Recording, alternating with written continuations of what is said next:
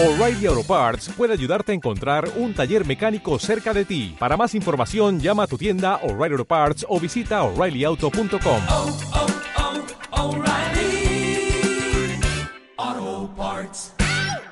Muy buenas, compañero. Lo que vas a escuchar en este episodio puede dejarte en shock, sobre todo si eres una de las personas que suscriben el eslogan actual de que los hombres tenemos unos estándares de belleza imposibles y demasiado altos. Joder, sí que ha empezado fuerte el episodio, ¿no? A ver, realmente sabéis que existe este eslogan eh, actualmente en la sociedad, el hecho de repetirnos una y otra vez a través de los medios de comunicación y demás que tenemos que ajustar nuestros estándares físicos porque están demasiado altos porque tenemos unos estándares de belleza imposibles. De ahí que surjan cada vez más estos modelos con curvas o lo peor, porque esto de los modelos con curvas hasta, bueno, está bien, digamos, dentro de lo que cabe, pero han habido últimamente anuncios que he podido ver por ahí, anuncios de ropa o de ropa interior, donde la persona o la mujer que sale anunciando eso claramente tiene un sobrepeso. Entonces, esto también es el movimiento positivo del cuerpo, el Body Positive Movement o algo así. Y en cualquier caso, todo emana de lo mismo, de que los hombres tenemos unos estándares de belleza imposibles y que realmente la, la vida real, digamos, fuera de la cabeza de un hombre, las mujeres no son tan atractivas como nosotros pensamos. Pero la realidad es que son las mujeres, ¿qué pasa si te digo que son las mujeres las que tienen un mayor estándar de belleza para el físico masculino? Por eso te decía que en función de si tú suscribes este eslogan o no, la persona que me esté escuchando puede dejarte en shock esto al principio. Porque realmente, como digo, estamos hartos de oír en redes sociales eso de que los hombres quieren una especie de Barbies o de cuerpos perfectos vivientes, pero son los hombres quienes históricamente han proyectado tener un interés más amplio a la hora del físico en las mujeres que ellas en el caso de los hombres. Y esto es precisamente lo que vamos a analizar en el episodio de hoy.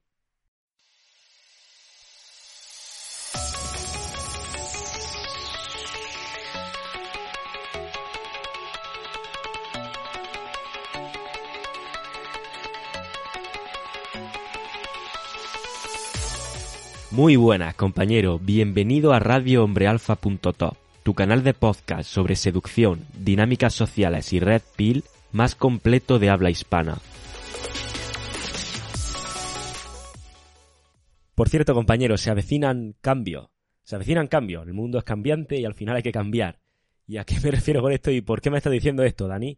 Pues porque voy a hacer ciertos cambios y uno de ellos implica una buena noticia que, bueno, varios de ellos implican buena noticia, al final los cambios espero que sean a mejor, pero uno de ellos implica una buena noticia para ti, porque voy a empezar a compartir más información con mayor frecuencia por la comunidad de email y es una comunidad que es totalmente gratuita, así que te recomiendo que te inscribas para no perderte ese, ese tipo de información exclusiva que voy a compartir ahí. Ahí voy a contar historias, anécdotas, enseñanzas, lecciones, cosas que de alguna u otra manera me han pasado a mí o a algunos de los alumnos en mi mentoría y de la que seguro que puedes aprender un montón.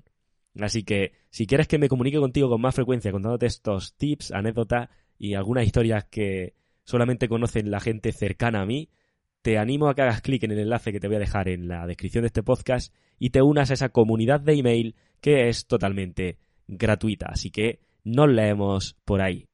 Y dicho esto, ya podemos continuar con el episodio donde vamos a analizar esto del canon de belleza, los estándares de belleza masculino. Bien, veamos o hagamos un pequeño análisis de cuáles son los estándares masculinos, los estándares físicos masculinos para las mujeres.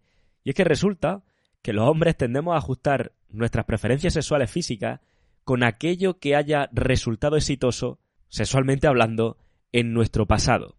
Es decir, tendemos o tenemos cierta tendencia a volver a lo que para nosotros ha sido abundante en el pasado. Estas preferencias de conveniencia, que podríamos llamarlas así, se manifiestan en la gran variedad de fetiches que nosotros como hombres tenemos. Algunos más, otros menos, para gustos colores, estoy de acuerdo con ello, pero sí que es cierto que hay un enorme número de fetiches en el caso de los hombres. Y no necesitamos investigar esto demasiado para darnos cuenta de que existe así. Basta con mirar la gran variedad de pornografía disponible para satisfacer cada atributo, cada característica física con la que los hombres desarrollan un fetiche. O sea, basta con entrar en, alguna, en algún portal de este tipo, incluso, bueno, no sé si lo sabéis, pero páginas como Pornhub tienen estadísticas que son públicas de alguna u otra manera, se pueden acceder a ellas y ver cuáles son las estadísticas, cuáles son las preferencias en cualquiera de los casos.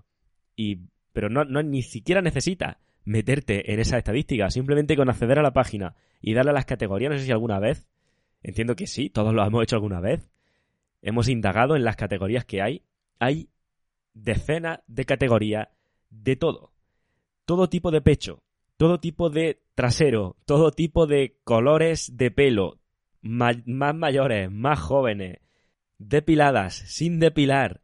Realmente existe categoría para prácticamente todo. O sea, es decir, piensa, nombra una característica física y va a haber una categoría de ello en uno de estos portales. Es decir, va a haber... ¿y eso qué quiere decir? El hecho de que haya una categoría de ello en uno de estos portales.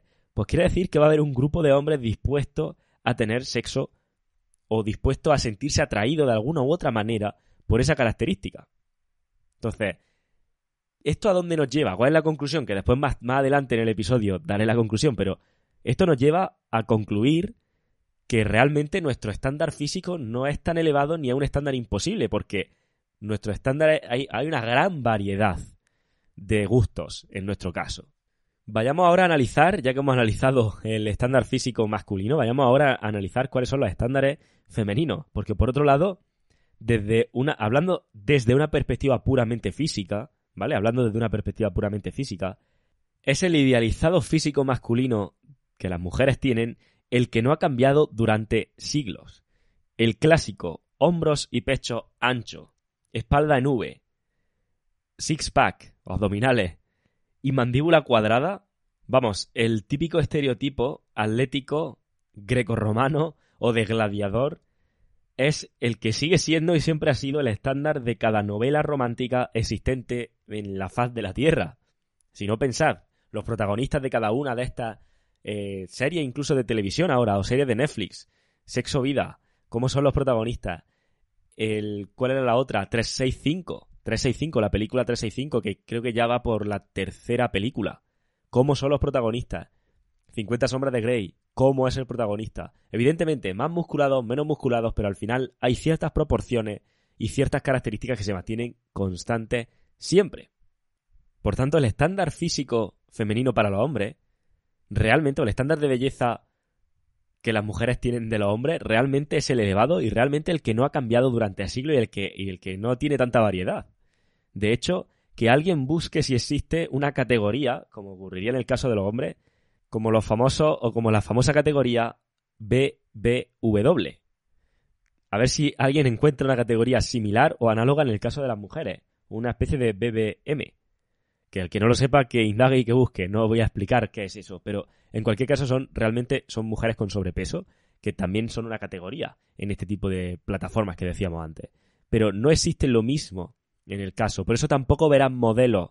Igual que ahora estás viendo a lo mejor modelos de ropa interior femenina, en algunos casos, en algunos anuncios que suelen ser bastante controvertidos, la modelo que está representando, que está vistiendo esa ropa o esa marca, suele tener cierto sobrepeso en algunos de los casos, que de hecho no me lo estoy diciendo yo, esto hace relativos pocos meses o incluso unas pocas semanas, que Jordan Peterson lo comentó, no sé si fue en Twitter o hizo un vídeo al respecto y, o sea, todo el mundo se volcó contra él diciéndole de todo y la realidad es que tenía toda la razón, estaba diciendo, oye, me parece muy bien el hecho de que haya diferentes gustos y que, y que no tenga que haber un estándar perfecto de chica 10 y demás, pero, pero tampoco tiene que ser que nos tengamos que sea, porque es que no es sano el hecho de que tengamos que asumir que el sobrepeso es algo normalizado.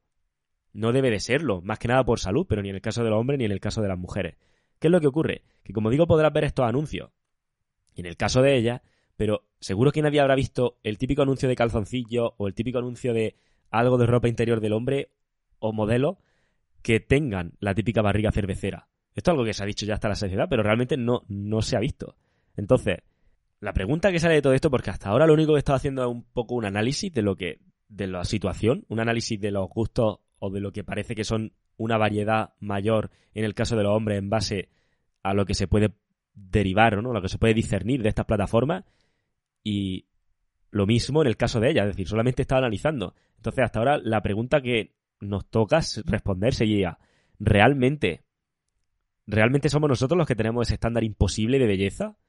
¿O son ellas las que tienen un estándar imposible de belleza? O sea, ¿realmente es lo que nos están pintando que es, simplemente como para reflexionar. Después, evidentemente, eres libre de pensar lo que tú quieras, pero reflexionemos un poco sobre esto. Evidentemente, esto no quita, o no estoy diciendo con esto, que nuestra biomecánica, por así decirlo, nuestra biología, no nos haga apuntar a la gran mayoría de hombres hacia sentir el impulso sexual o un mayor impulso sexual por una mujer con un aspecto, con un físico típico, sexy, femenino o de estándar ya un poco más elevado, por supuesto. Es así como estamos cableados nosotros, evolutivamente. Pero históricamente Sí que es cierto que las mujeres, viendo todos estos datos, y al final, si indagan más en la historia, se ve que ha habido épocas en la historia donde, se, donde el físico, el atractivo ha sido uno u otro, sí que es cierto, sin quitar, como ya digo, que evidentemente vamos a sentir un impulso mayor, un atractivo mayor por cierto físico, en la mayoría de los casos, no en todo, sí que es cierto que si analizamos todo esto, como digo, las mujeres, o podemos concluir que las mujeres lo tienen y han tenido más fácil, entre comillas, en, el, en, lo tocante al físico, es decir, en cuanto a lo del físico.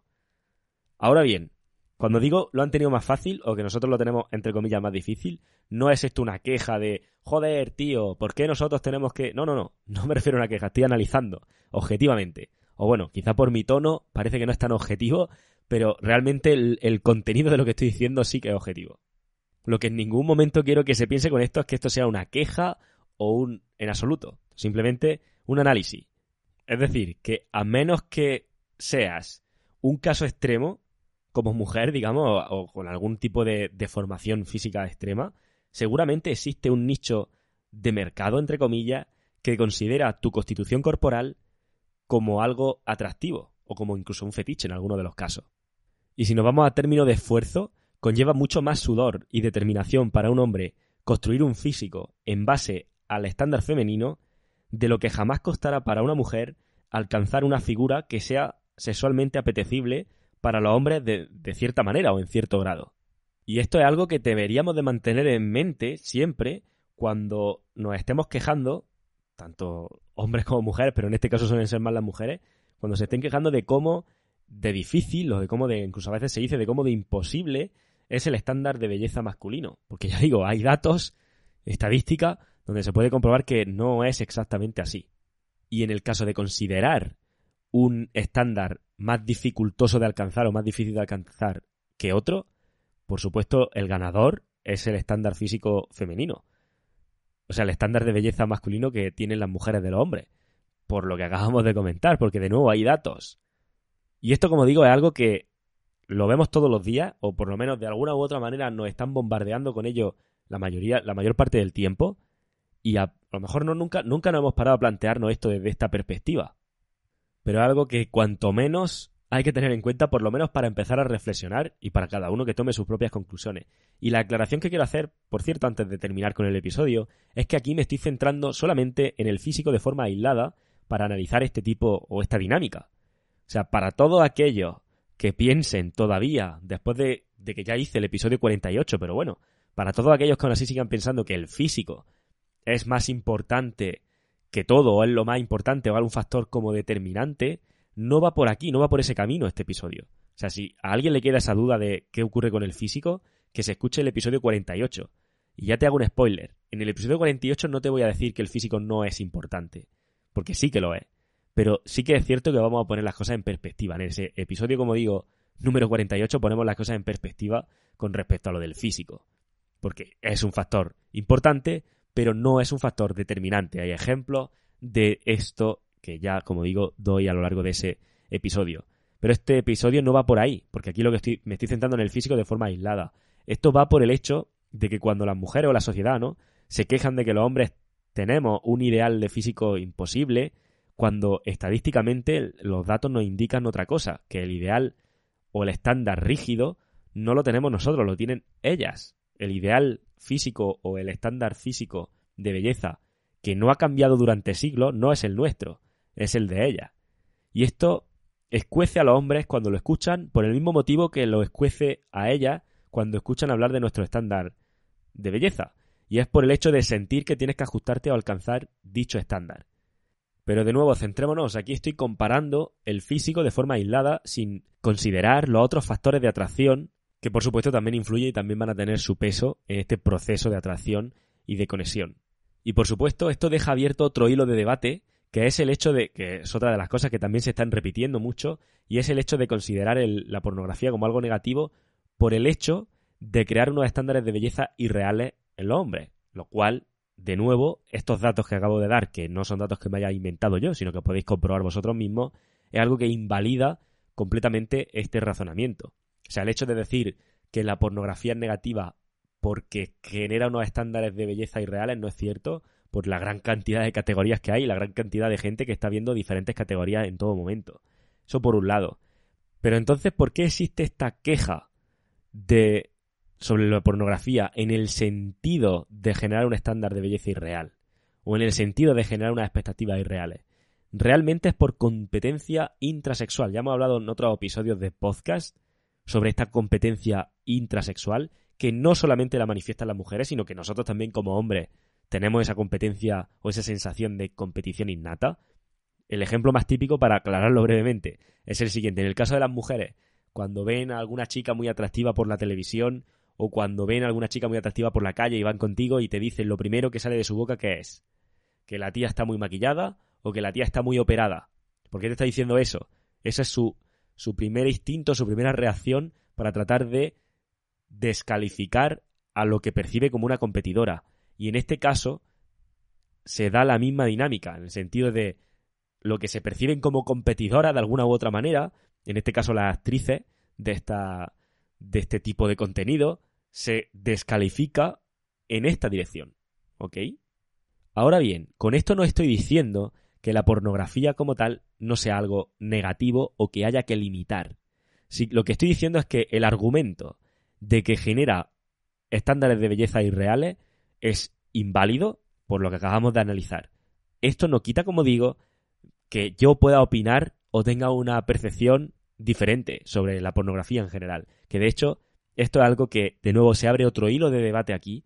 El hecho de la influencia que puede generar la pornografía en los hombres. Y algo que brevemente te puedo comentar que sí que es cierto que estoy de acuerdo con que la pornografía habría que limitarla, habría que limitar el uso o el, visionado, por así decirlo, de este tipo de contenido en hombre. Porque es algo que este debate está siendo recientemente. O sea, decir, esto es algo reciente, el hecho de debatir si esto se debería delimitar o si esto está teniendo algún efecto. Y realmente sí que lo está, bajo mi punto de vista, o por lo menos hasta donde yo he podido investigar y leer, sí que está teniendo un efecto y una influencia que se puede considerar negativa en el caso de los hombres, aunque vaya por otros razonamientos diferentes al que acabamos de decir antes. Entonces, mi opinión es que se limite en la medida de lo posible el uso de este contenido. No a lo mejor necesariamente que lo elimines por completo, pero ten en cuenta que algo que puede generarte una adicción y algo que está interfiriendo con tu producción de dopamina. ¿Vale? La dopamina al final es algo que está muy relacionado con la motivación y está muy relacionado con, con el hecho de sentirte de alguna manera con ganas de seguir consiguiendo cosas en tu vida. Entonces, esto explicado, por cierto, a grosso modo y de manera general, la dopamina da para mucho. Pero sí que es cierto que esto interfiere, el visionado de este tipo de contenido interfiere con esa producción de dopamina y con esos niveles de dopamina y no solamente con los picos que genera después, sino con cómo afecta al nivel de base de dopamina que tenía anteriormente. Porque una de las cosas que he investigado recientemente sobre la dopamina es que no solamente el problema está en generar pico de dopamina, sino que cada vez que se genera un pico de dopamina, el nivel base anterior también se ve impactado. Es decir, realmente, como digo, el debate de la dopamina da para mucho y solamente me he centrado en un aspecto como el tema de la dopamina, pero sí que es cierto que el uso de este contenido es algo que se está, está generando mucha controversia y está generando mucho debate. Más allá del debate ético o moral que pueda suponer el hecho de este tipo de contenidos, como digo, más allá de ese debate, sí que existe ese debate científico de cuál es el impacto que puede estar teniendo. Y no es casualidad que en muchos casos esto del uso excesivo de este tipo de contenido esté resultando un problema para muchos adolescentes. Porque cada vez se tiene acceso mayor y cada vez se tiene acceso con antelación a este tipo de contenido. Y realmente, por lo que yo he estado investigando y leyendo, no es algo que sea recomendable. Y si luego miras cuáles son los efectos que puede llegar a tener, en mayor profundidad, como digo, te das cuenta de que algo que habría que limitar de una u otra forma. Distinto es, porque de nuevo aquí es que este tema que acabo de, que he dicho en este podcast, da para muchos hilos de debate. Porque luego, claro, podríamos debatir sobre el tema de la masturbación. Pero sí que es cierto que ahí mi opinión es distinta y de nuevo aquí sí que haría un episodio de podcast más en profundidad. Porque hay mucha gente que está con el tema del nofap y todo este tipo de cosas como método para en fin, para solucionar ciertos problemas de focus, de, bueno, de focus, de focalización, de concentración, o incluso para aumentar la testosterona en cierta manera, y hasta donde, de nuevo, hasta donde yo he investigado sobre, lo, sobre ello, la masturbación sí que tiene un uso, o sí que tiene una funcionalidad en, en nuestro caso, y sí que es cierto que lo que puedes descubrir y puedes probar tú mismo es que limitando el uso de estos contenidos pornográficos, te darás cuenta de que tendrá un efecto en el en la frecuencia y en la manera en la que te masturbas. Entonces, puede ser que el nofap, los beneficios asociados al nofap, estén más relacionados con el hecho de que estás dejando de ver pornografía que con el hecho de que estés dejando de masturbarte en sí mismo. ¿Ok? Entonces, como digo, esto tiene una función a nivel biológico, o sea, evolutivamente estamos preparados con esa funcionalidad por un motivo concreto que, como digo, se dará para otro episodio de podcast, pero son temáticas diferentes. La pornografía y la masturbación son temáticas diferentes. Así que bueno, espero que este episodio te haya aportado valor, te haya dado un poco más de claridad respecto a algunas cosas, por lo menos te haya hecho reflexionar sobre ciertas cosas que nos están diciendo, sobre ciertos eslóganes que nos están metiendo hasta en la sopa últimamente. Y antes de despedirte, te quiero recordar algo. Te voy a dejar en la descripción de este podcast un enlace a la comunidad de email y un enlace a la comunidad de Telegram. Importante que te suscribas, porque es totalmente gratuito, a esta comunidad de email y a esta comunidad de Telegram porque en breves voy a empezar a subir más contenido en ese tipo de vías. Contenido exclusivo solamente para suscriptores, solamente para la gente que está suscrita a la comunidad. Y por supuesto, la buena noticia es que esta suscripción es completamente gratuita. Así que voy a dejarte ese enlace abajo. Únete a la comunidad de email para no perderte todas estas novedades y todos estos contenidos exclusivos solo para ti. Y te veo en el próximo episodio. Un fuerte abrazo.